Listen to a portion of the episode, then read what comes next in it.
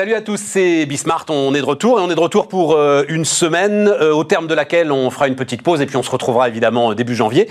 Donc euh, bah, on va faire une forme de bilan en partie durant cette semaine et notamment bilan sur le travail, sur la vie de bureau, qu'est-ce qui s'est passé.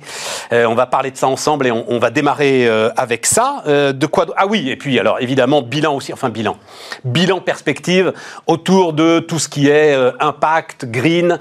Il y a eu énormément de choses qui ont été dites ce week-end euh, en l'occurrence, c'est le, directeur de la RSE du Crédit Agricole.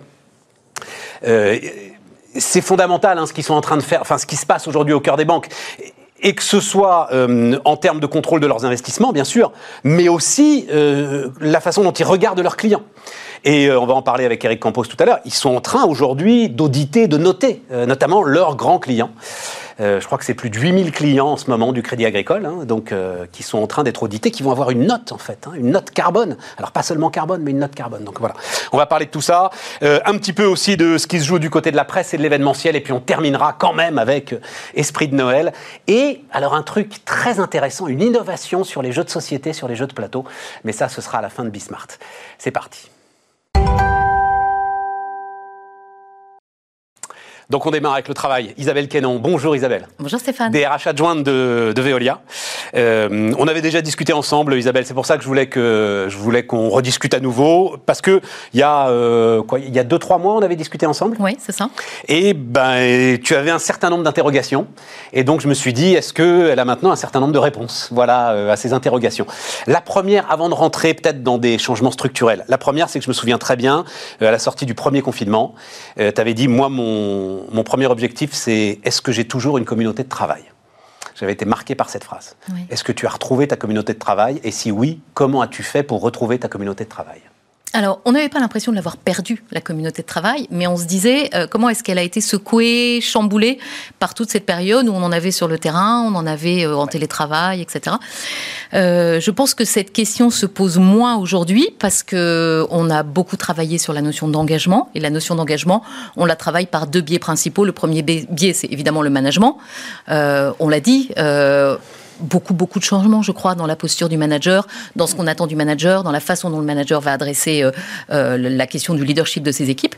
Et puis, euh, deuxième point, la mesure de l'engagement, qui est quelque chose de très, très important que toutes les entreprises pratiquaient avant la crise, hein, je pense, mais la crise a vraiment mis en lumière qu'on a besoin de le faire beaucoup plus, plus souvent, et de façon plus pragmatique, c'est-à-dire en fournissant des réponses peut-être pas immédiates, mais en tout cas rapides et pas annuelles à ce qui remonte des enquêtes d'engagement. Alors on commence avec le management. Qu'est-ce qu'il faut qu'ils fassent les managers? Qu'est-ce qu'ils doivent avoir en tête là alors que certains vont heureusement pouvoir souffler un peu pendant les vacances de Noël? Alors oui, déjà tu as tout à fait raison, ils ont besoin de souffler un peu parce que euh, Dieu sait que si un métier a été mis à rude épreuve pendant toute cette période, que ce soit la partie confinée ou la partie non confinée, c'est le management.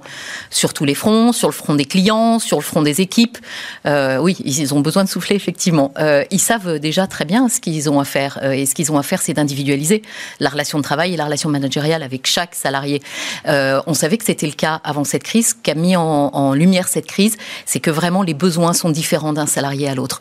Euh, et on le voit bien d'ailleurs dans les phases dites de déconfinement ou de reconfinement. On prend l'exemple du télétravail, mais on pourrait prendre des tas d'exemples. Les besoins ne sont pas les mêmes d'un salarié à l'autre. Donc, ce qu'il va falloir faire à partir de maintenant, c'est beaucoup plus individualiser la relation euh, pour que chaque salarié sente que bah, il est important à la place où il est dans son travail. Ça a commencé déjà? Oui, bien sûr. Bah, moi, je travaille chez Veolia, donc c'est une entreprise de main-d'œuvre. Heureusement que ça a commencé depuis très très longtemps, hein, parce que sinon, euh, sinon, il n'y aurait plus de communauté de travail et il n'y aurait pas de service surtout.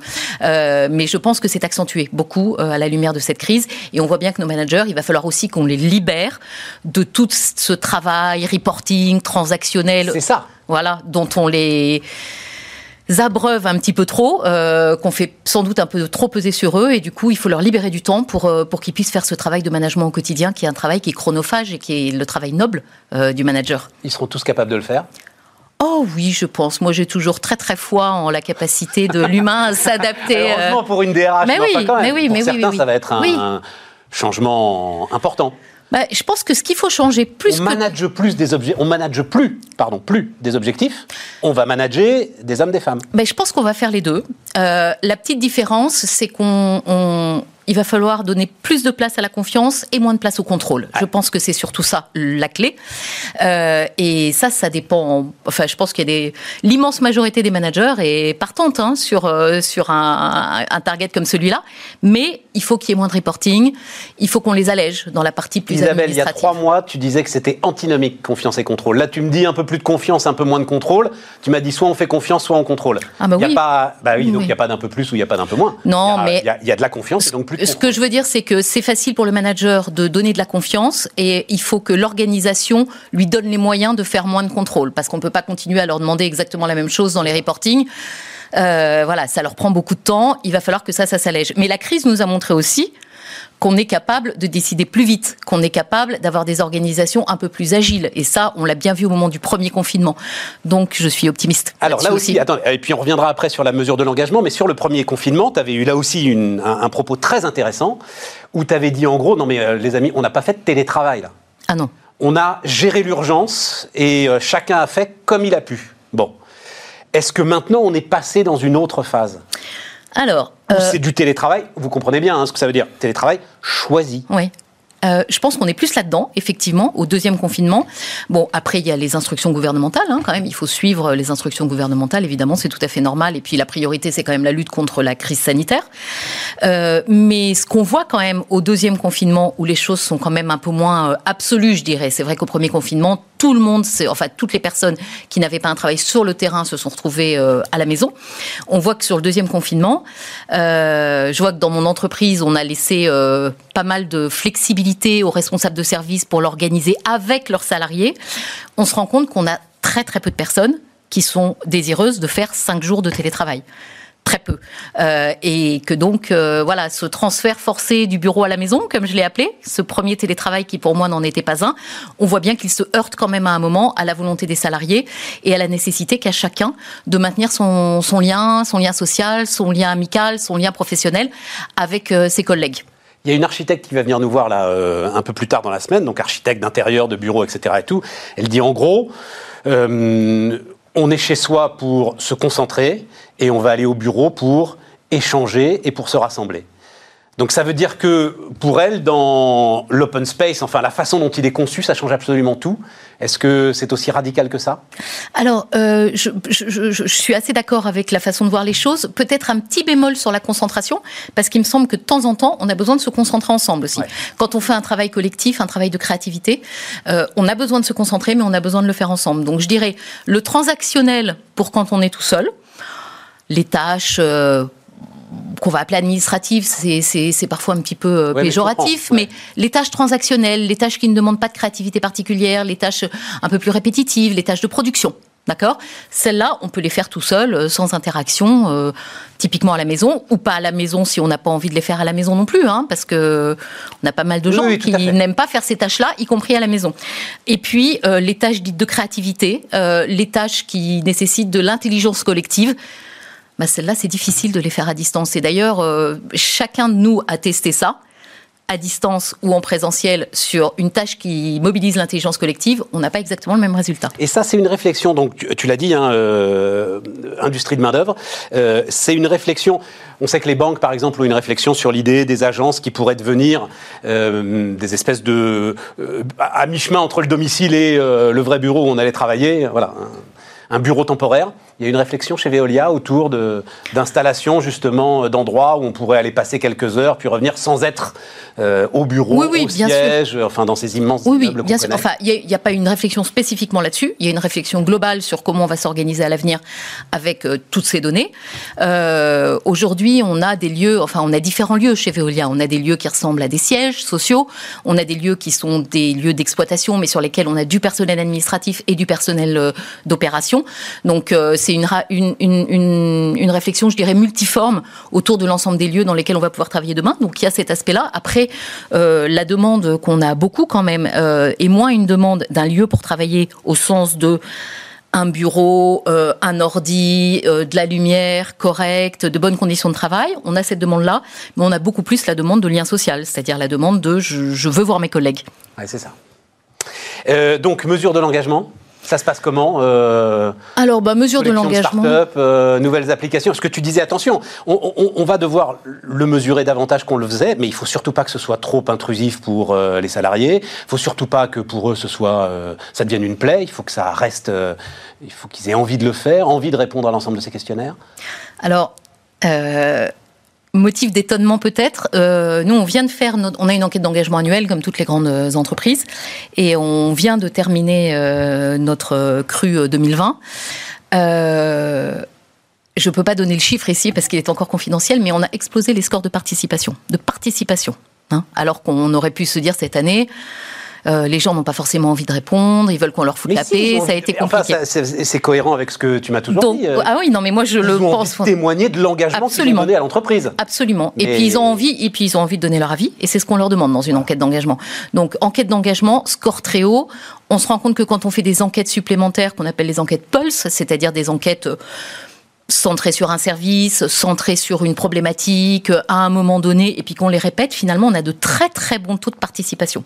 Donc, euh, ma conviction, c'est qu'il faut continuer à faire ça, qu'il faut le faire de plus en plus, le faire en mode très agile, c'est-à-dire pas forcément avec euh, la même méthodologie. Il faut garder l'enquête globale parce que c'est un baromètre qui est très important d'année en année, mais il faut qu'on permette aux managers de se faire leurs petites enquêtes à leur main avec une start-up comme tu le disais ou avec euh, n'importe quel outil euh, numérique. Hein. Enfin, c'est très très facile aujourd'hui de faire ça. ça. confirme quand même, et on est au bout là, Isabelle, mais ça confirme quand même que, enfin, il y a un moment historique à jouer pour euh, les entreprises. Euh, l'ensemble de ces salariés qui veulent s'exprimer, ils ont, je pense, le sentiment d'avoir donné quelque chose à l'entreprise et au-delà, parce que c'est Veolia, parce que c'est euh, l'ensemble des métiers qui étaient essentiels pour que le pays continue à tourner. Donc, donner quelque chose au pays.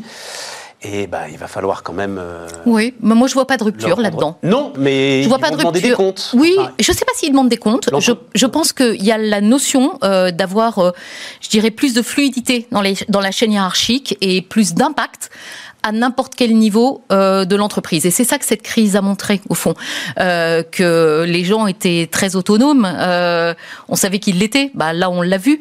Il n'y a pas de rupture pour moi, mais en revanche, il y a effectivement une évolution à avoir et, à, utiliser parce qu'elle est très intéressante pour le management, pour les RH, pour avoir des remontées régulières et puis surtout pour les traiter. Je pense que c'est surtout ça qui est important. Demander leur avis très souvent, c'est super, mais si on fait rien entre chaque enquête, euh, ça risque d'être plus. Euh, le, remède risque d'être pire que le mal. Bon. Et donc, la confiance n'exclut pas le contrôle. Cette phrase qui résonne un petit peu partout, ça reste un non-sens pour euh, Isabelle Quénon. Un oxymore pour moi. Un oxymore, voilà, un oxymore. Merci Isabelle. Merci Stéphane. La DRH adjointe de Veolia était avec nous sur Bismart. On repart les amis, on repart avec alors un entrepreneur Bouge-toi les oreilles, euh, Pascal. Voilà, entrepreneur exceptionnel. Pascal Chevalier. Bonjour, Pascal. Salut, Stéphane. Même si j'ai toujours pas compris ce que c'était que ton métier, mais euh, sinon, ça reste. Euh, on, est quand même donc. Alors, des titres de presse. Hein, donc, Science et Vie, Marie-France, Maison et Travaux, Auto Plus, Top Santé, Télémagazine. J'ai cité les plus importants là. Chasseur français. Chasseur français. Chasseur français. Et alors, mais tu dis moi, je, donc tout ça regroupé dans le dans ton groupe Reworld Media, euh, je parle sous ton contrôle, hein, c'est 1000 personnes, c'est 42 marques médias, c'est 12 pays, c'est 462 millions d'euros de chiffre d'affaires, le dernier euh, chiffre d'affaires euh, publié. Tu, tu, résistes au choc ou il va y avoir un impact Non, on, on, résiste plutôt bien au choc parce que finalement le digital porte la croissance, donc on fera mieux cette année que l'année dernière. C'est ce qui a été annoncé sur le premier semestre déjà. Ça alors, dis donc. Ouais. Tu sais, ce qui est assez intéressant finalement, ces métiers ont beaucoup évolué. Quand je regarde finalement la structure du groupe aujourd'hui, on est à 50% un éditeur logiciel. On a des technologies qui permettent de monétiser automatiquement nos audiences. Mais, finalement, aujourd'hui, tout ça, ça se fait de façon automatique avec des logiciels. Et puis d'autre côté, finalement, je viens une plateforme de vente de contenu. C'est ce que tu dis, plateforme de vente de contenu. Bah, là où Spotify vend les abonnements à la musique, moi je vends l'abonnement à des contenus avec ma marque média, Top Santé. Mais finalement, aujourd'hui, mon abonné veut s'abonner à la télé, il veut s'abonner à un site web, il veut s'abonner à un magazine. Finalement, peu importe le média qu'il va choisir pour que je lui parle, mais il s'abonne à du contenu que je vais lui créer. Et donc finalement, mon métier, c'est ça. Et le contenu, avec les évolutions, a pris une forme différente. Un peu de vidéo, un peu de podcast, un peu de photos, un peu d'écrit. Et tu suis tout ça? Il faut suivre les évolutions. Il faut que tu suives les évolutions de... Qui sont différentes en fonction des marques médias. Parce que tu ne parles pas pareil à un passionné de santé avec un passionné de déco ou un passionné de mode ou un passionné de cuisine. Ouais. C'est comme ça. Mais comment se fait-il que toi... Euh, alors, je sais, parce que, pour le coup, tu es euh, un génie. Mais euh, les médias, j'ai presque dire traditionnels, tous, ils ont passé une année épouvantable. Pour certains, ça a été difficile. D'autres, je pense, ont bien su réagir. Parce que le marché publicitaire euh, s'est cassé la figure. Alors, je, pense qu'il y a deux choses. Il faut jamais dépendre d'un seul business model. Donc, dépendre que de la publicité, c'est toujours un peu dangereux. Donc, à partir du moment où tu dépends pas que de la publicité, mais aussi de la vente de contenu, bah, tu danses sur plusieurs pieds. Donc, finalement, s'il y a un de tes business qui est en souffrance, les autres vont mieux. Vente de contenu, tu compares ça à des abonnements, par exemple? Par exemple. Ouais. Donc euh, celui qui est, euh, je sais pas, euh, passionné de foot cette année, bah, ça va être un peu plus difficile. On le voit bien avec Mediapro, etc. Mais ceci dit, c'était le moment d'être bon dans les recettes de cuisine parce qu'on était confiné à la maison et on a beaucoup cuisiné. Donc voilà, finalement, c'est la capacité à évoluer, à suivre à la fois les contenus, tes audiences, les formats, etc. Et mais alors ça veut dire que tu es en écoute permanente, mais en sondage permanent de, euh, j'ai pas envie de dire tes lecteurs, j'ai envie de dire euh, tes consommateurs de contenu, c'est ça euh, Sans arrêt, tu regardes comment ils se comportent, sans arrêt, tu, fais évoluer ton, modèle? Exactement. En fait, tu as deux clients dans les groupes médias aujourd'hui. Le premier client, c'est ton lecteur. Il achète du contenu chez toi. Mais il en achète quand il en a envie, avec des formats différents, et puis ça peut changer des périodes. L'hiver, l'été, etc. puis là, avec le confinement, les, les besoins étaient différents. Donc à nous de produire le contenu aux bonnes personnes, dans le bon format, avec le bon support. C'est un peu compliqué, mais c'est comme ça qu'on doit faire. Et puis de l'autre côté, ton deuxième client, lui, c'est l'annonceur. Et puis lui aussi, finalement, qu'est-ce qu'il cherche à faire pour faire simple? Il cherche à vendre maintenant. Donc l'annonceur aujourd'hui, si c'est un constructeur automobile, il veut des leads pour vendre des voitures. Si c'est un site de e-commerce, il veut vendre en ligne, etc., euh, etc. Pourquoi tu dis il cherche à vendre maintenant? Il y a une époque où il cherchait pas à vendre? Parce que dans une période de crise, tu te rends bien compte que les gens font un peu moins de marketing, mais ils ont beaucoup de stock et ils cherchent à déstocker. Donc quand tu parles à n'importe quelle marque aujourd'hui, des marques dans le retail, à qui tu dis, euh, tu leur dis pas d'ailleurs comment ça va, c'était très dur. Et qu'est-ce qu'ils veulent maintenant? Ils veulent vendre très vite parce que la nouvelle collection arrive et s'ils doivent vendre des produits avec des produits soldés, mais c'est une catastrophe.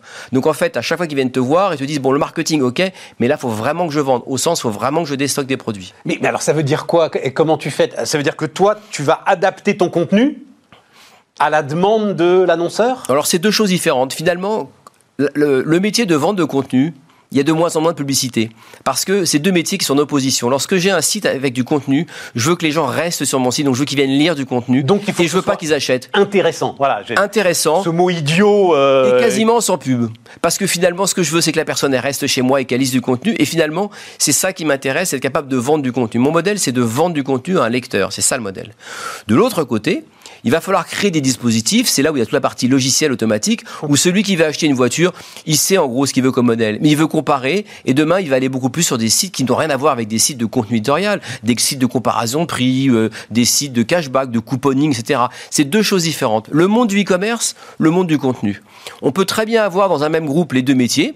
Parce que je peux très bien avoir un comparateur de prix et puis je peux avoir un site automobile d'un côté. Par contre, c'est forcément pas le même contenu. Je veux pas utiliser une marque média automobile pour faire un site de comparaison de prix de voiture. Euh, ça coûte cher de faire du contenu. Oui. Comment est-ce que tu rentabilises euh, ta machine? Alors, euh, tu fais travailler les journalistes comme des comme des damnés. Euh, voilà, ça, peut être une, ça peut être une solution. Mais enfin, c'est quand même à court terme. Comment est-ce que tu rentabilises l'ensemble de ce truc-là? Alors moi, je pense que déjà, ça coûte beaucoup moins cher le contenu qu'avant. Podcast versus radio émission de télé versus télévision, comme, comme on le faisait avant. Donc ça veut dire que... Podcast versus radio, ça veut dire que ça coûte beaucoup moins cher de faire un podcast que de monter une radio. ça, je te le confirme. Ah oui. Pareil pour la télé, etc. Absolument. Et donc finalement, tu te rends compte qu'aujourd'hui, si je prends le marché des podcasts, qui est intéressant parce que c'est vraiment la révolution que nous sommes en train de vivre, c'est qu'il y a de plus en plus de gens qui écoutent le podcast, qui redécouvrent le podcast comme s'ils avaient oublié la radio, en se disant, tiens, ce média est intéressant. C'est un média avec un temps long que je peux écouter pendant que je fais autre chose. Je suis dans le métro, je fais du sport, je fais mes courses, enfin, etc. Et c'est vrai, en fait, que c'est un média long que je peux écouter en faisant autre chose. Donc ça, c'est intéressant parce que ça a une nouvelle perspective. Mais ceci dit, écouter la radio ou écouter un podcast, la qualité est la même aujourd'hui. Sauf que le coût de production du podcast n'est pas le même. Et ah, puis la grande différence, c'est qu'en écoutant le podcast, tu sais exactement ce que tu vas écouter. La radio reste quand même une forme de loterie. Est-ce que euh, le programme que je vais écouter à ce moment-là Mais euh, Pascal, je vais être très franc avec toi. Hein je continue à pas y croire, moi, euh, au podcast. C'est-à-dire, je continue à me dire que c'est le blog euh, d'il y a 20 euh, ans. Il y a, un moment, en ce moment, un effet de mode, sans doute, quelque chose de très intéressant, dont on va se lasser parce que bah, euh, ça t'apporte pas l'interactivité que tu cherches, ça t'importe pas. Ça reste quand même un type qui parle, ça reste assez limité dans l'expression, dans ce que tu peux créer. Non, tu penses qu'on est sur quelque chose de structurel. Moi, je t'écoute. Hein, Alors pour le coup, tu as raison parce que, en fait, finalement, il y a quelques mois, je me disais, ce marché des podcasts, il est incroyable, on va où? Et finalement, aujourd'hui, on a plus de 5 millions d'écoutes par mois sur l'ensemble de nos médias. Oui, donc ça marche. Et, sponsorisé, rentabilisé. Alors, sponsorisé. Tu gagnes de l'argent avec les podcasts. Moi, c'est ça la question. Tu, gagnes, de l'argent, soit parce que tu vas avoir des annonceurs qui vont venir, parce qu'ils vont simplement parrainer l'émission, ou soit parce que tu vas arriver à faire des podcasts avec un contenu de qualité où les gens vont payer pour s'abonner. Finalement, quand tu es sur un temps long, ça, des podcasts. Pascal, personne s'abonne. Alors nous, on en Magellan, il, y croyait. Magellan, c'est autre chose. D'accord. Mais finalement, si demain tu arrives, je prends l'exemple de Science et Vie et de dire, mais entre information et formation. Je peux très bien faire un module de formation pour former des gens via un podcast et là tu vas pouvoir le vendre. Et c'est ça qui est intéressant. Finalement, dans nos métiers de, où on crée du contenu, souvent en fait on forme des gens. On les informe et voire on les forme. Donc de m'abonner à quelques euros par mois à un podcast que je peux écouter pour m'informer ou me former sur des thématiques scientifiques par exemple, là tu as un marché. Mais c'est pas les mêmes gars qui le font. Parce que c'est pas les mêmes gars. C'est quelque chose auquel nous aussi évidemment on réfléchit hein, euh, autour de l'économie il est hors de question que moi, par exemple, je me mette à enseigner l'économie. Ce n'est pas, pas mon sujet, pas faire de la formation. Ce pas les mêmes gars qui font le truc. Tu as raison. Quand tu regardes en fait ce marché, quels sont les marchés peut, sur lesquels on peut travailler autour des médias? Le marché de la formation, ce n'est pas les mêmes personnes. Il faut aller des gens qui sont plutôt des pédagogues et tu vas les faire venir aux médias. C'est vraiment différent parce qu'un pédagogue qui aura la bonne voix pour faire le podcast, tu peux aussi aller sur le marché de l'édition, on y va aussi, où finalement tu dis, bah, tel sujet, je vais pouvoir le traiter sur un temps vraiment long, bah, je vais faire des ouvrages, de l'édition, et ça aussi on peut y aller. Et on parlait aussi des événements, bah, c'est pareil, tu peux très bien faire des événements parce que demain, je vais pouvoir te faire venir à une conférence dans laquelle tu dis, c'est super, pendant deux jours, je peux tout apprendre, même si c'est fait par la marque Top Santé sur tel ou tel secteur qui m'intéresse. C'est simplement de proposer du contenu à des lecteurs qui viennent pour s'informer, s'enrichir, comprendre. Et ta marque média, comme c'est une marque forte, elle, te fait l'attraction, c'est-à-dire euh, elle t'amène le, le public, le lectorat, euh, les fans, etc. C'est ta légitimité. Quasi naturellement. Voilà, c'est ta légitimité. Si Top Santé te dit que finalement ils ont un avis, tu vas écouter l'avis. D'accord, pas d'accord, mais, mais tu auras un avis. Mais alors pour le coup, tu dois, tu peux pas jouer avec ça. C'est-à-dire, il faut que l'avis soit euh, complètement indépendant de l'ensemble de tes annonceurs, de l'ensemble. Évidemment, comme toujours. Voilà. mais c'est pour ça que quand tu fais par exemple des conférences, je trouve c'est assez intéressant dans leurs médias. Finalement, la conférence, ce qui est très important, c'est le contenu de ta conférence. Le sponsor qui va mettre le logo à l'entrée, etc. C'est un autre sujet. Bien sûr, il faudra des sponsors pour l'événement. Et encore mieux, trouver des sponsors qui n'ont pas d'intérêt direct avec le secteur que tu vas couvrir. Une banque qui va financer un événement dans la santé, par exemple. Donc ça veut dire que là, tu peux créer vraiment des événements. On va revenir sur un temps long dans lequel tu peux avoir des échanges, un contenu avec des avis différents. Et c'est ça qui est intéressant, c'est de faire progresser un sujet. Et c'est pour ça donc que tu es rentré au capital de Hopscotch, qui est... Euh, bah, leader, l'un des leaders européens même euh, peut-être, enfin, le, plus gros français, euh, enfin il y a J.L. Evans évidemment, mais euh, un gros acteur français autour des relations publiques, de l'influence et de l'événementiel. L'événement, donc encore une fois, c'est important quand on a une marque média de, de, faire ce rapprochement finalement avec un des leaders européens dans ce secteur. C'est notre capacité à mixer nos audiences de marque média avec leur capacité à faire des événements de petite et de grosse taille, toujours sur une thématique. Si nous décidons ensemble de lancer un événement, je ne sais pas, un forum autour de l'hydrogène, on va arriver avec une expertise technique, mais ils vont arriver avec une capacité de faire un événement qui aura une véritable portée. Et ça, cette association est très importante. Ils sont actionnaires du salon de l'auto. Bon, année difficile, mais le salon de l'auto n'est pas mort, il va simplement se réinventer. Mais pour nous qui avons des titres phares dans le domaine automobile, c'est intéressant de travailler ensemble, évidemment. Ouais, vous pouviez travailler ensemble sans que tu rentres au capital. Si tu rentres au capital, c'est l'entrepreneur, l'investisseur qui euh, profite d'une situation où les valorisations sont très dégradées et qui se dit euh, c'est maintenant qu'effectivement euh, il faut rentrer, acheter au son du canon. Bah, tu as raison. finalement, tu te dis qu'il faut toujours investir à contre-courant et finalement, tu as beaucoup de gens qui disent oh, le secteur de l'événementiel est en situation très difficile. Oui, c'est vrai mais ça ne sera pas éternel. Ça veut dire que 2020 dure, 2021 probablement dure aussi, mais 2022, je pense que ça ira mieux parce que les gens ont quand même vraiment envie de se retrouver, se rencontrer, etc. Et puis ensuite, il y a une logique à travailler avec des entrepreneurs. On se connaissait depuis quelques temps avec les trois fondateurs du groupe Hopscotch et finalement, c'est une histoire d'entrepreneurs où on se dit au bout d'un moment, en fait, si on travaille ensemble, on pourra aller beaucoup plus loin et beaucoup plus fort. Et donc, ça veut dire que tu as la conviction que, euh, par exemple, Salon de l'Auto, c'est-à-dire on va retrouver des immenses événements euh, brassant des dizaines, voire des centaines de milliers de personnes en ce qui concerne euh, le salon de l'auto Pas forcément. On va fermer une parenthèse et on va recommencer comment Alors je pense pas. Finalement, comme dans chacune des crises, on ressort toujours, mais ailleurs. Donc finalement, les gens vont avoir besoin de se rencontrer, mais peut-être différemment. Le digital, ou du moins ceux qui ont fait des événements de façon, enfin, avec des conférences type Zoom, etc., ça nous a appris quelque chose. Ça permet de connecter des gens partout dans le territoire, et c'est important de rapprocher les territoires. Celui qui est dans un petit village à côté de Clermont-Ferrand aura la même capacité de suivre des conférences ou avoir accès à l'information que celui qui est basé à Paris. Ensuite, euh, ça c'est vraiment le, premier point. Et demain, on va pouvoir continuer à faire ça. Ça veut dire que les conférences vont d'abord se digitaliser pour diffuser au plus grand nombre le contenu de nos conférences, mais ensuite il y aura toujours le côté relationnel. Alors oui, en effet, il y aura bien l'apéro où ceux qui sont à Paris ou ceux qui sont à Marseille. Oui, il faut quand même vendre à un moment. Il faut que les commerciaux fassent leur boulot, quoi. Et il y a un peu de chair là. Hein. Mais il y aura un peu de tout ça. Mais même si je prends l'exemple du secteur de l'automobile, finalement, le constructeur qui vient à un salon, ce qu'il veut, c'est des leads parce qu'il veut vendre des voitures. Donc peut-être qu'une partie des leads qu'il va récupérer, ça va se faire online. Et moi, je pense qu'en fait, on est capable de faire vivre des expériences ou des tests à un utilisateur potentiel simplement par le digital. Il manquera ce côté physique que l'on va retrouver progressivement, mais on va revenir aujourd'hui dans un système qui sera. Il y aura un peu des deux maintenant, c'est sûr. Et pour le coup, on va faire de sacrées économies parce que ces énormes machines coûtaient des fortunes. Et peut-être que là aussi, il y a la réflexion de l'entrepreneur qui se dit finalement, on peut toucher autant de monde, voire plus, créer des émotions, mais avec des coûts qui sont peut-être divisés par 10, Pascal? Probablement, parce que finalement, dans l'événementiel, ce qu'on voit toujours, c'est qu'on veut arriver à créer une expérience. Et donc, les gens, ils veulent toucher. Dans le domaine de l'agroalimentaire, ils veulent goûter. Alors, c'est sûr qu'on aura du mal à faire goûter quelque chose. C'est pas demain qu'on va pouvoir refaire le salon d'agriculture en 100% online. Mais il y aura des choses qui vont se faire online. Mais il y aura toujours cette capacité, cette volonté de venir toucher, essayer, goûter. J'ai vu une petite boîte d'événementiel là qui, euh, en faisant du wine tasting, bah, finalement, a envoyé les bouteilles de vin, alors deux bouteilles de vin à chacun des participants. Tu as euh, un sommelier, euh, meilleur ouvrier de France, qui est là euh, en visio. Et c'est une expérience. C'est génial. Incroyable, mais incroyable. Ça sublime en fait le, truc. juste un mot, parce que alors on devait commencer par ça et puis finalement on finit par ça. c'est la discussion. donc ce matin, la Vivendi euh, a annoncé son intention de quoi De racheter. Euh, Rentre en euh, négociation, exclusive avec Prisma. Avec Prisma. Prisma, c'est quoi comme titre Prisma Prisma, c'est Géo, donc c'est Gala, voilà des marques comme ça. C'est un groupe très fort dans, notre secteur. Je crois qu'ils ont la même logique que toi. alors, ce, qui est intéressant, c'est que c'est un groupe d'entrepreneurs, donc finalement, on va se comprendre. Vivendi. Vivendi, c'est un groupe d'entrepreneurs. Bolloré, entrepreneur. Ouais. Ça se discute. Allez, on regarde. Donc finalement, financier, très financier. Finalement, cette culture entrepreneuriale il voit bien que finalement, il y a des choses à créer, il y a un marché à transformer. Alors pour nous, ce qui est très bien, c'est que ça vient cautionner la stratégie de Reworld, qui est de dire finalement, le marché des médias, il est super, il a juste changé. Donc à partir du moment où on est capable d'aborder ce marché avec un œil différent, on va construire forcément euh, des acteurs qui vont être très innovants, très en croissance, dans un marché qui est bon. Le marché des médias, il est très bon, il a juste changé, c'est tout. Pascal Chevalier, le patron de, enfin fondateur de Reworld Media, était avec nous sur Bismart.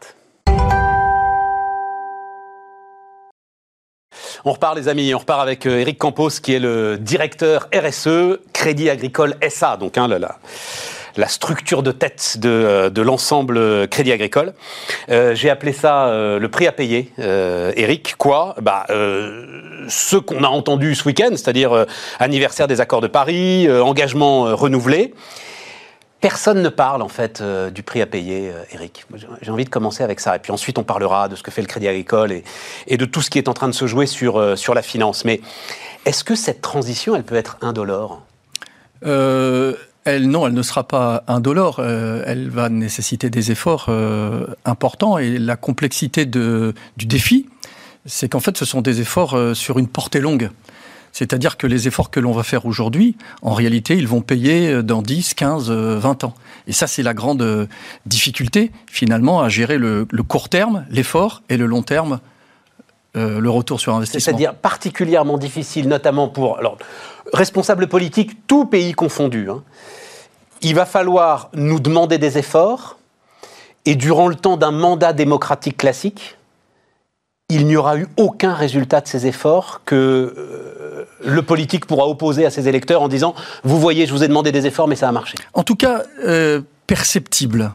C'est-à-dire que, effectivement, pour percevoir le résultat des efforts, eh bien, ce sont probablement nos enfants qui, les, percevront. En revanche, on peut d'ores et déjà mesurer. On mesure par exemple la diminution des émissions de gaz à effet de serre euh, au moment du confinement. Donc on l'a bien mesuré. Ouais, ah, euh, ça, oui. En revanche, euh, le, percevoir, c'est autre chose. Mais on l'a bien mesuré. Donc, alors, c'est quoi d'ailleurs? C'est 7, 7 oui, à peu près? 7 à 8% absolument. Je parle sous ton contrôle, Eric. donc, réduire de moitié nos rejets carbonés d'ici 2030, c'est ça hein, l'objectif? Oui. Ça veut dire, non mais ça veut dire 5% chaque année. Oui, c'est ça. Ça veut dire peu ou prou ce qu'on a traversé cette année. C'est ça, exactement. Oui. La messe est dite. Oui, les objectifs sont extrêmement, euh, extrêmement exigeants, incontestablement. Euh, un indicateur, pour, être, pour arriver à la neutralité carbone en 2050, il, faudrait qu'il n'y ait plus de véhicules thermiques sur Terre que tous les véhicules soient électriques. Donc on voit bien euh, qu'on est face à des objectifs qui sont extrêmement ambitieux. Je ne sais pas si on peut aller, et surtout n'hésite pas si euh, tu dis non, ça c'est pas une question pour moi, mais cette question des efforts. Euh, efforts du quotidien que peut essayer de faire chacun d'entre nous, et puis des choses plus contraignantes, taxes carbone, euh, taxes sur les véhicules les plus polluants, des choses comme ça. Et donc moi, je vais assumer ça, moi, euh, consommateur, euh, euh, moi qui parfois ai des fins de mois difficiles. Quand je vois que en Allemagne, on ouvre de nouvelles centrales à charbon, qu'au Japon, c'est quoi le chiffre des centrales à charbon qui vont s'ouvrir au Japon? Bah, Prenons le cas de la Chine, 80% hein, de l'énergie est produite à base de, charbon. Mais oui, mais au Japon, elles vont ouvrir. ce sont, je crois que c'est une vingtaine de nouvelles centrales à charbon qui vont ouvrir comment tu peux me demander euh, derrière de payer plus cher ma voiture ou plus cher le litre de gaz? En fait, la question, euh, la question de, la transition climatique, elle, est euh, absolument liée à, la question de l'acceptation sociale de la transition climatique et à la question des efforts et des justes efforts.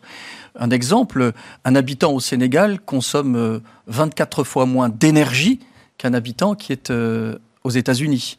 Et donc on voit bien que la question de, l'effort sur la sobriété en matière d'atténuation, euh, de consommation d'énergie doit porter davantage sur certains euh, consommateurs que sur d'autres.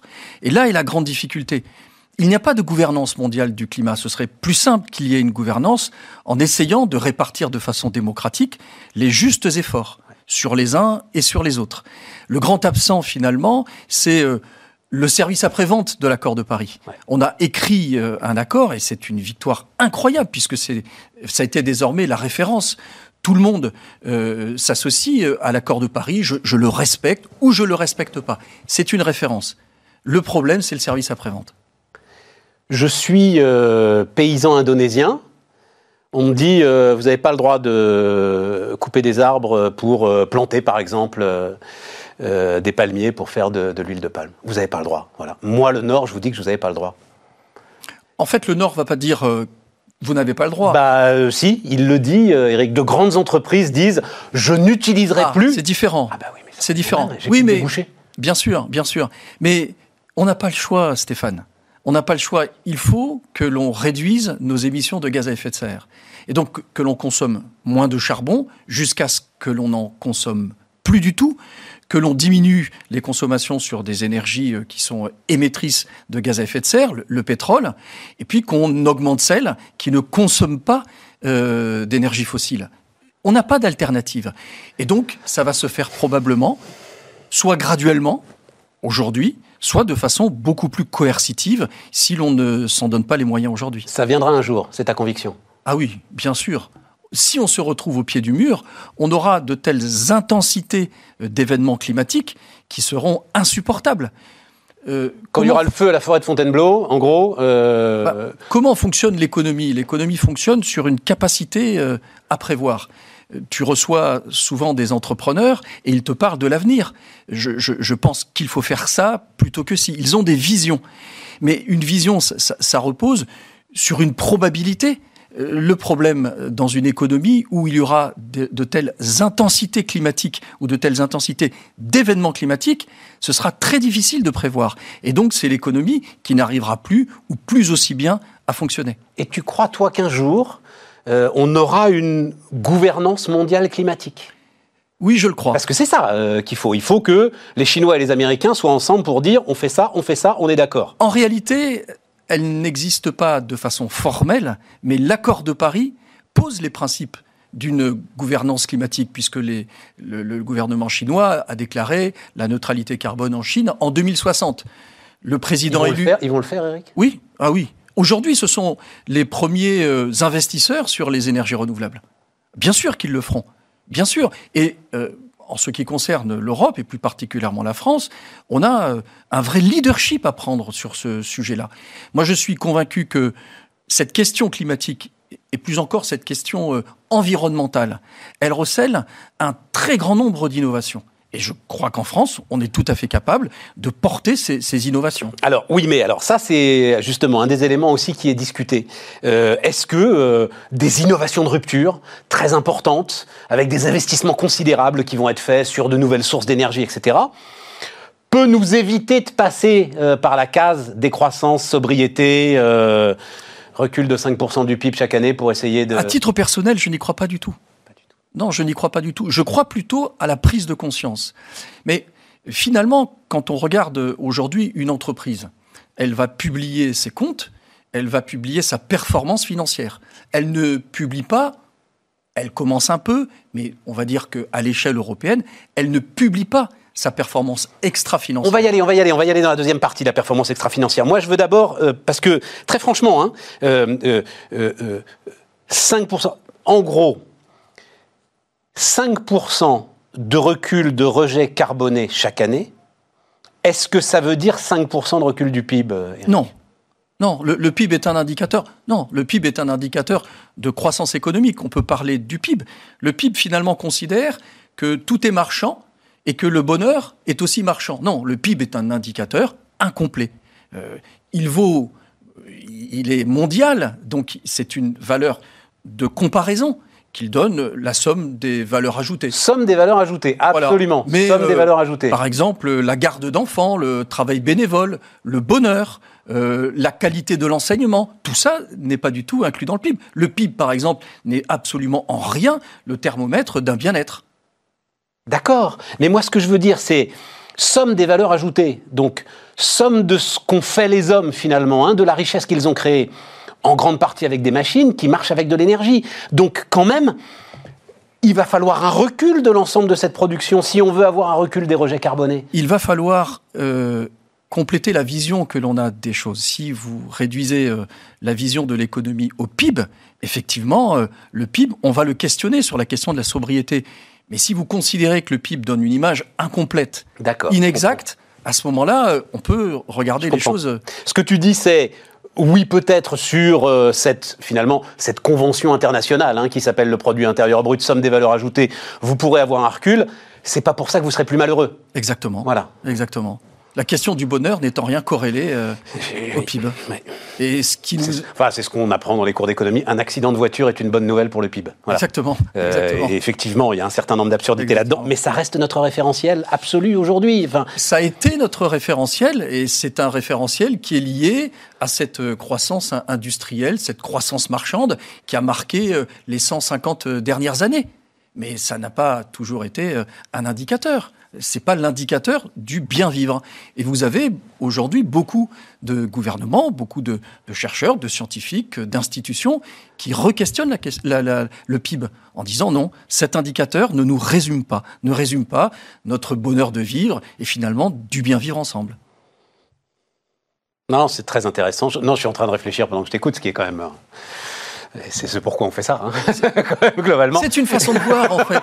oui, oui, oui, non, non, mais peut-être que, alors, il n'y a jamais eu de société sans crise, hein, voilà. Mais quand même, euh, les, les, les, grandes questions qui sont posées aujourd'hui autour de, euh, du partage des richesses euh, et de notre crise de société vient de ce qu'on a été sans doute trop focalisé par euh, le PIB et la somme des valeurs ajoutées. Oui, c'est ça. Cela étant, c'est une, une vraie question que celle de la répartition des richesses. Je, ne dis pas qu'il faut cacher cet indicateur pour en regarder d'autres. La question des inégalités, la question de la répartition de l'effort, Non, non, mais c'est que Ce ça va dans ton sens. C'est nulle part dans le PIB. La question des répartitions des richesses n'est nulle part dans le PIB. Voilà. Exactement. Et on se rend bien compte que pourtant, euh, c'est une, question. question c'est- essentielle. C'est une question euh, essentielle. Alors, rentrons justement maintenant dans euh, ce que fait le Crédit Agricole. Euh, Aujourd'hui, là, vous êtes en train de noter 8000 de vos principaux clients, grosses boîtes, hein, c'est ça, hein, on commence Exactement, par les boîtes. société cotée. Société cotée. Sur quels critères? Comment ça se passe? C'est un audit? Raconte-moi. C'est un, sujet très intéressant. D'abord, euh, sur les énergies fossiles, tu disais, mais au fond, est-ce qu'on est capable de sortir des énergies fossiles, etc. Nous, on a décidé de sortir du charbon en 2030. En 2030, on finance plus d'entreprises Alors, je vais être très qui. Pourquoi pas tout de suite? Parce que c'est une excellente question. Parce que en réalité, ce n'est pas tenable. Si on sortait aujourd'hui euh, du pétrole, du charbon, il y a des pays qui ne produiraient plus d'électricité, plus d'énergie, qui ne chaufferaient plus, qui ne- C'est ça. C'est ça le problème, c'est la grande dépendance de certains pays aux énergies fossiles. Donc dire qu'on sort des énergies fossiles, eh bien comment comment euh, tu arrives à acheter euh, ton kilo de tomates euh, sur le marché? Il a été transporté. Donc on a une économie effectivement qui est aujourd'hui carbonée. Il faut décarboner l'économie. Donc ce qu'il faut faire, c'est mettre en perspective la façon dont on va sortir, la façon dont on va décider des Pour trajectoires. que ce soit c'est socialement acceptable. supportable. Exactement. Socialement C'est ça la question. C'est ça la question. Oui, mais avoue qu'il y a une contradiction avec notre première. C'est pour ça que je voulais qu'on commence comme ça, avec la première partie de euh, notre propos qui parle d'une urgence absolue. Oui, mais euh, euh, si on veut traiter l'urgence, on ne peut pas la traiter dans l'urgence, il faut la traiter de façon ordonnée. Enfin, on voit bien, prenons l'exemple de la crise des Gilets jaunes, elle a été déclenchée quand il y a eu le sentiment d'une décision inéquitable. Effectivement, si on fait payer la taxe carbone aux utilisateurs de voitures thermiques, voitures diesel, eh bien, ils se disent, mais moi, j'utilise ma voiture, je vais donc payer le coût ou un petit coût de la transition climatique, alors que mon voisin, qui n'utilise pas de voiture, ne paye pas. Pourquoi lui ne paye pas et moi je paye? Donc la question de l'équité, elle est centrale. Centrale. Pour qu'on puisse arriver à quelque chose. Bien sûr. Donc, alors, c'est c'est 8000 Alors, entreprises en fait, la grande difficulté aujourd'hui, c'est de comprendre qu'est-ce que c'est que la transition climatique. C'est un sujet qui est difficile à comprendre. Il repose à la fois sur l'empreinte de l'entreprise, l'émission de gaz à effet de serre, sur les engagements que cette entreprise va prendre pour diminuer ses émissions de gaz à effet de serre et sa vitesse. Trois éléments à comprendre. Nous, nous pensons que les principaux acteurs de la transition climatique, ce sont les équipes commerciales. Ce sont les équipes qui sont en contact avec, euh, avec le client. On a plusieurs dizaines de milliers de personnes qui, dans notre groupe, sont en contact avec les clients. Ce sont eux qui vont devoir dialoguer avec le client pour voir comment on organise cette transition, comment on peut les accompagner au mieux dans cette transition. L'outil qu'on a mis en place n'est pas du tout un outil euh, expert, une sorte de boîte noire pour deux, trois personnes. C'est en fait un outil très ouvert pour expliquer aux équipes commerciales qu'est-ce que c'est que la transition, comment Et donc, le, le- alors, c'est des boîtes cotées, hein, donc j'allais dire, le chef d'entreprise va voir son banquier. Ça se passe pas comme ça, évidemment, mais simplifions les choses. Et, et, et, et le banquier lui déroule finalement ce qui va faire la note du crédit agricole. En fait, une société co- cotée, elle produit déjà des informations. Donc nous, on récupère ces informations qui sont publiques, donc à Et, la portée de et tout comme le ces sociétés sont cotées, on peut penser que ces informations sont fiables. Bien C'est évidemment. beaucoup trop dangereux de jouer à mentir au marché. Exactement. On met ces, ces- ces différentes informations dans un algorithme et ça nous sort. Donc, on a travaillé avec des, des institutions spécialisées dans la transition climatique, avec les équipes chez nous de l'ESG. On reviendra peut-être sur le sujet de, de l'ESG, mais on a travaillé avec ces on va équipes pas avoir le temps, malheureusement, tu reviendras, Eric. D'accord, avec des équipes d'experts. Et on a dit, mais au fond, quelle est euh, la bonne trajectoire? On a discuté avec des entreprises sur leur propre trajectoire et on a mis en place un modèle qui est ouvert pour, à tous et qui donne, grâce à ces données euh, que l'on collecte, qui sont des données Et donc c'est le modèle Crédit Agricole. C'est pas, il n'est pas bien, pas bien. Non, nous c'est comme ça. Voilà, c'est. Alors- c'est ce que nous faisons nous Crédit Agricole et c'est comme ça qu'on va euh, avancer avec nos partenaires. Et pourquoi c'est important que ça soit un modèle euh, crédit agricole? Parce que ce qui est important, c'est la façon dont on va construire notre compréhension euh, du défi qu'est la transition climatique. En réalité, en construisant ce modèle, on a beaucoup appris. On a beaucoup appris sur les, entreprises. Et on a fait travailler des directions qui ne travaillent pas habituellement ensemble pour que, ensemble, elles puissent comprendre comment on mettait en place cet outil. L'expérience, la capacité de compréhension de ce qui est en train de se passer est clé. Ce qui alors nous amène après vos clients à vos investissements. Oui. Et à ce qui se joue aujourd'hui, alors euh, je vais te laisser employer les mots qui sont euh, les mots savants, ce qui se joue aujourd'hui en termes de normes financières. Euh, Est-ce qu'aujourd'hui il y a, enfin, d'abord une bataille de normes Est-ce qu'on est au bord de, de quelque chose de fondamental sur la façon dont la finance va regarder cette transition Alors, énergétique? j'ai peu de temps, il faut être extrêmement. Trois minutes. Voilà, il faut être extrêmement presque caricatural, mais on va poser les, principes.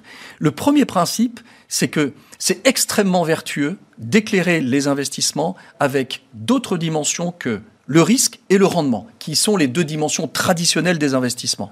On va les éclairer différemment, avec trois autres critères, le critère environnemental, le critère social et le critère de gouvernance. Ces trois cri- critères permettent d'avoir un éclairage différent. Dont on discutait sur le PIB, Tout par exemple, on va éclairer le, le sujet différemment. Et donc, ça, ce sont ce qu'on appelle les critères ESG. Pour mesurer la performance environnementale, sociale et de gouvernance, on va utiliser une batterie de questions, de mesures qui dépendent un peu de la culture. Je vais donner un exemple. En termes de, euh, euh, en termes de, de- de gouvernance, l'ouverture du capital aux salariés, de façon extrêmement importante, va être mieux perçue dans un environnement social-démocrate que dans un environnement plutôt très libéral, où on va avoir Donc mieux plutôt- perçu en Europe qu'aux États-Unis. c'est ça, c'est un indicateur qui est assez culturel. Voilà. L'indice entre le, le salaire le mieux payé et, et le salaire moyen dans une entreprise, en France, on a, ou en Europe, on a un regard assez vigilant sur ce sujet. Est-ce que tu retrouves les mêmes. Restons sur le, le- le- le carbone. Est-ce que tu retrouves euh, les mêmes euh, divergences possibles et culturelles Oui, sur les- la transition euh, Oui, les- énergétique Les, mêmes pondérations. C'est-à-dire que là où en France, vous avez des grands énergéticiens qui s'engagent en disant qu'ils font partie de la solution, et en réalité ils font partie de la solution parce que le lien entre l'entreprise et l'impact dans la société, en France en tout cas, est assez étroit, là où probablement dans des pays anglo-saxons, les entreprises disent plutôt, et pardon d'être un peu caricatural, capital first, et puis la question sociale, c'est au gouvernement à la traiter. Ouais. Et donc, effectivement, cette prise de responsabilité, cet engagement en responsabilité est beaucoup plus fort dans certains pays que dans d'autres. Ça veut dire qu'il faut qu'il y ait des normes européennes? Ça veut dire qu'il faut prendre le temps, il faut prendre le temps de bien comprendre ce qu'est l'ESG, quels sont les, les- ces, ces différents mécanismes, comment on peut porter un regard. Donc il faut de la profondeur. Il ne faut pas tout de suite vouloir mettre en place des normes. Je pense que ce serait une erreur. En revanche, il faut réfléchir à plusieurs pour que les normes utilisées en Europe soient plus ou moins les mêmes. Et oui, je- mais, mais à attendre, on risque pas de se faire imposer les normes par les Américains, comme ça s'est passé pour les normes comptables? Il faut pas trop attendre probablement, il faut se mettre en, en chemin. C'est ce que fait la Commission européenne, puisque on peut dire que l'Europe, en matière d'ESG ou en matière de responsabilité, est probablement aujourd'hui la place la plus avancée. Et 40 secondes, tu tiens à ce que le E soit avec le S et avec le G. Il peut pas être tout seul le E, puisque l'urgence c'est le E. En réalité, en, premier, en première intention, c'est très bien d'avoir mis des, des indicateurs extra-financiers et de les regrouper, ça leur donne de la puissance. Mais c'est vrai qu'en mesurant le E, le S et le G, on mélange un peu les torchons et les serviettes. On est d'accord. Et donc probablement que la deuxième phase sera une séparation. En même temps, faut pas trop séparer parce que je l'ai dit, la question environnementale, elle est extrêmement liée à la question sociale. J'ai compris ça.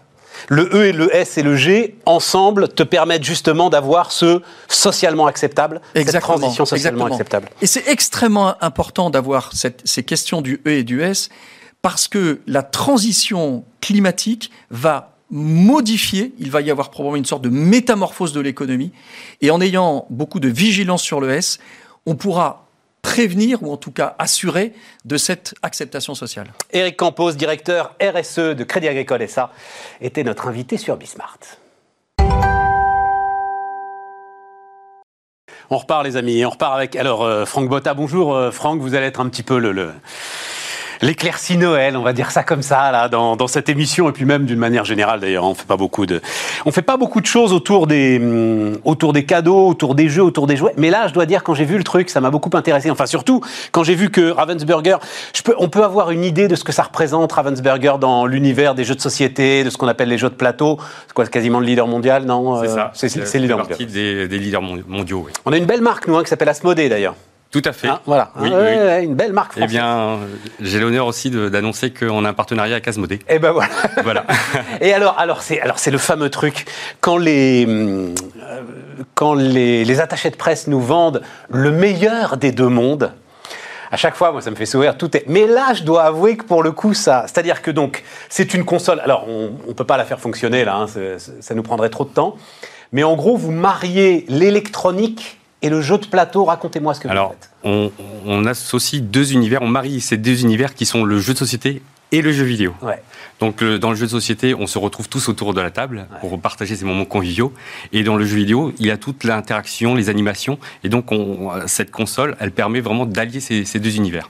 Bon, là, j'ai euh, un écran. Oui. Sur cet écran, par... alors d'abord, tiens, euh, décrivez-moi ce jeu là euh, qui est là et que je, et que je ne connais pas. Donc ce jeu s'appelle euh, Crystal Bay. Ça a été un jeu qui a été développé euh, en partenariat avec un auteur de- du, jeu de société, un des dix auteurs euh, re- reconnus en France Ouais. des- du jeu de société, qui est Roberto Fraga. Et donc on a travaillé en collaboration avec cet auteur pour pouvoir euh, donc euh, euh, ce qui est intéressant pour Roberto, c'était euh, créer des jeux qu'on n'est pas en capacité de, de le faire en, de façon traditionnelle. D'accord. Et donc, euh, dès qu'il a vu euh, la console, il s'est dit ah bah tiens, là je vais pouvoir. euh, Parce que vous appelez un- ça une console quand même. une console, une appelez console de jeu de société. Console de jeu de société. Et donc il a dit, je vais pouvoir imaginer des choses nouvelles finalement. Voilà, c'est ça. Et donc on comprend quoi? Alors on comprend que là, c'est... euh, On a l'impression que c'est quoi? C'est un lac, c'est une mer, c'est une, une, mer intérieure? c'est une mer, C'est et, une mer. et donc euh, il y a un phare, et, Ouais. euh, et donc le, le but du jeu va être de, de découvrir ce qu'il y a au fond de la mer. Et donc le phare va éclairer, euh, éclairer le fond de cette mer, et après avec les petits bateaux, on va aller venir chercher euh, les, les cristaux. Mais le principe est un principe jeu de société ou un principe jeu vidéo? Je m'explique. Principe jeu de société, on a des dés ou alors il y a des cartes, cartes, à côté de vous, etc. Et tout. Il n'y a pas une dextérité euh, à la manette qui est le principe jeu vidéo. Voilà, ben, les manettes de cette console sont des pions, des dés, des cartes. C'est ça. C'est ça qui fait la magie de cette console. Donc, on- d'une certaine manière, c'est jouer aux jeux vidéo sans avoir la dextérité de nos enfants, il faut bien dire ce qu'il y a quand même, hein, voilà. Euh, et tout à coup, ça peut équilibrer les âges, ce qui est, euh, ça. une des c'est grandes idées. C'est- Ce qu'on se rend compte, c'est que dans les, ben, sur les différents salons, alors c'est- vrai que cette année, on n'a pas pu beaucoup en faire, Non. mais sur les salons précédents, à chaque fois, on s'est rendu compte que euh, dès que les enfants voyaient cette console, ils étaient attirés par, par, ce, par ce plateau euh, oui. dynamique. Et, les parents, ben, plus, voilà. Ouais. et, et- et les parents, ben, le fait d'observer leur- leurs enfants, ils, ils se sont rendus compte, ah mais euh, je vais pouvoir jouer avec eux. Et, donc on a pu euh, euh, rallier comme ça les enfants, les parents et même les grands-parents sur des, sur les salons. C'est un réel besoin, euh, vous croyez aujourd'hui alors, regardez, Ravensburger, alors, euh, euh, qui dit que vous apportez une innovation majeure. Ils sont allemands, Ravensburger. Oui, hein, c'est tout à ça fait. Vous, euh, vous apportez une innovation majeure dans, dans l'industrie du jeu. Et alors, eux, ils ont, alors j'ai été regarder, ils ont deux blockbusters, je parle sous votre contrôle. Oui. C'est Labyrinthe et Ramsès, c'est ça? Effectivement. Et c'est deux, les deux licences qui sont sur la Square One. Euh, Elle s'appelle la, la, La Square One. la Square One. La Et case départ. euh, Square One. hein, Square One. Square One.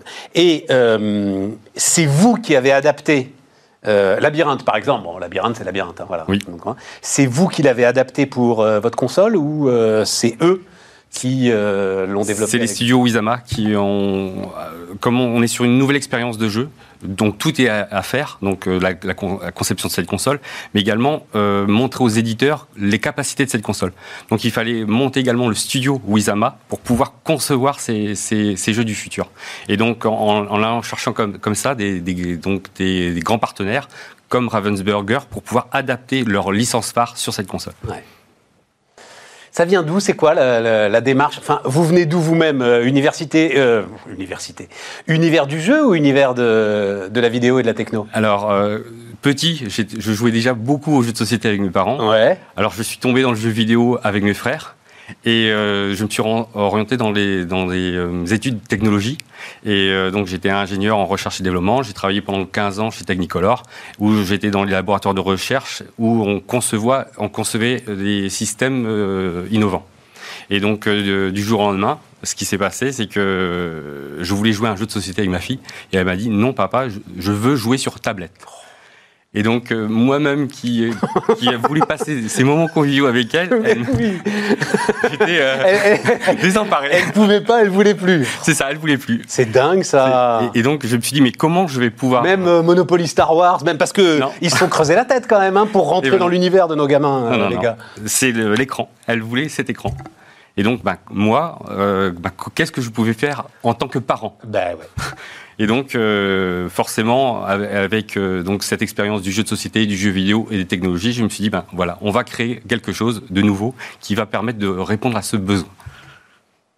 Je pense, enfin, je sais pas, on a des sentiments très ambivalents en fait. Moi, je regardais votre truc et puis j'entends votre discours, ça confirme des sentiments très ambivalents. D'un certain côté, on se dit, comme vous, waouh, c'est génial, bravo, euh, tout à coup, on va réunir la famille. Et d'un autre côté, enfin, on arrivait quand même un peu à la réunir, la famille, autour de certains jeux de société. Enfin, bon, voilà, on va pas citer, mais il y a des jeux de société emblématiques auxquels euh, on peut tous jouer. Oui. Et on a l'impression que quelque part, vous rendez les armes. Enfin, c'est bon, bah, ok, le- les écrans ont gagné, euh, l'image ont gagné, euh, la vidéo a gagné. Non, on Non, ça, on fait un compromis. Ouais, C'est un compromis, c'est-à-dire que le jeu de société, moi-même, je continue à jou- jouer des jeux de société, je suis un amoureux du jeu de société et aussi du jeu vidéo, mais forcément, euh, à un moment donné, bah, il faut euh, bah, pouvoir répondre à certaines attentes. Je comprends. Et alors, euh, dans votre idée, votre fille, vous allez l'amener quand même vers un jeu de plateau classique ou euh, C'est de plus en plus difficile, je vous confirme. Ouais, puis maintenant que vous avez inventé le truc, qui va, je l'espère, faire la fortune de la famille, euh, on va pas non plus se mettre à, à- à jouer normalement. Mais d'ailleurs, alors, vous avez cité Technicolor, Technicolor qui est donc l'ancienne Thomson, hein, l'un des nombreux héritiers de Thomson, spécialiste aujourd'hui notamment. Alors, il y a une histoire très très compliquée pour Technicolor, mais Oui. ce qui fait la fortune de Technicolor aujourd'hui, la fortune, ce qui permet à Technicolor de résister, ce sont les effets spéciaux hein, Oui. euh, pour, euh, pour le cinéma. Mais je crois qu'en fait, vous êtes une bande d'anciens, euh, alors soit de Thomson, soit de Technicolor, c'est ça C'est hein, exactement ça le, le cœur de, de l'équipe Wizama, parce que on a fait partie des gens qui ont créé le système de VOD à la demande. Donc on a ce- cette solution a été re- Il revendue y a combien de temps ça? Il y a 15 ans maintenant de ça. Donc euh, le début de Orange, euh, Maline TV euh, et Bouygues Télécom. Et ben c'était Thomson qui a conçu le système. Qui était aussi, alors Technicolor fait toujours des décodeurs d'ailleurs, je Oui. crois, hein, aujourd'hui, ce qui est Oui, oui. euh, plus compliqué. Bon, tout ça vient évidemment euh, d'Asie. Enfin, comment est-ce que vous avez, parce qu'après, il faut trouver les concepteurs pour euh, monter une, une affaire pareille. Euh, enfin, ça doit être une aventure quand même. C'est une, une- de construire un nouveau device, parce que c'est un nouvel appareil. un nouvel appareil. Voilà, un nouvel appareil qui a donc euh, bah, sa technologie, euh, qui a derrière euh, cette technologie, il y a des brevets a, euh, que Wizama a, déposés. Et donc, c'est de, de- donc de travailler aussi bien sur le, le côté matériel avec les, donc les fabricants, mais également sur la partie euh, logicielle, donc avec les, euh, les studios de jeux vidéo, et également les fabricants de jeux de société pour pouvoir fabriquer ces Ouais. petites figurines. Ben oui, parce qu'ils ont des. Donc on, on relie plusieurs concepteurs, fabricants pour pouvoir. euh, Et une boîte comme Ravensburger, elle vous fait confiance, c'est-à-dire sur la manière dont vous allez la rémunérer. euh, c'est quoi C'est au chiffre d'affaires que vous allez développer. Donc, c'est au chiffre d'affaires. Ouais, donc ça veut dire qu'ils vous font confiance. Ils vous demandent pas euh, tout de suite un gros chèque pour utiliser. Là. Non, pour, pour une start-up, ce serait difficile. Donc, Super difficile. mais il nous faut confiance. et Bah oui, c'est intéressant. Ça veut dire qu'ils sont séduits par le truc, Voilà. les gars. Et pareil pour euh, les fabricants en Asie, ils vous font compte parce que j'imagine vous démarrez avec des petits volumes. Avec des petits volumes. Et ils sont habitués à des trucs massifs. Mais ils sont non, on, à- on pourrait y croire qu'ils ont l'habitude de, de, de grosses quantités, mais finalement, euh, je- on s'est rendu compte que même les petits volumes, ça leur fait pas peur. Bah écoutez, longue vie, hein. longue vie à, à Wizama. C'est votre premier Noël là. C'est notre premier Noël, voilà. On vous souhaite le meilleur. Merci beaucoup. On souhaite d'en vivre encore de très nombreux. Et nous, les amis, bah, on se retrouve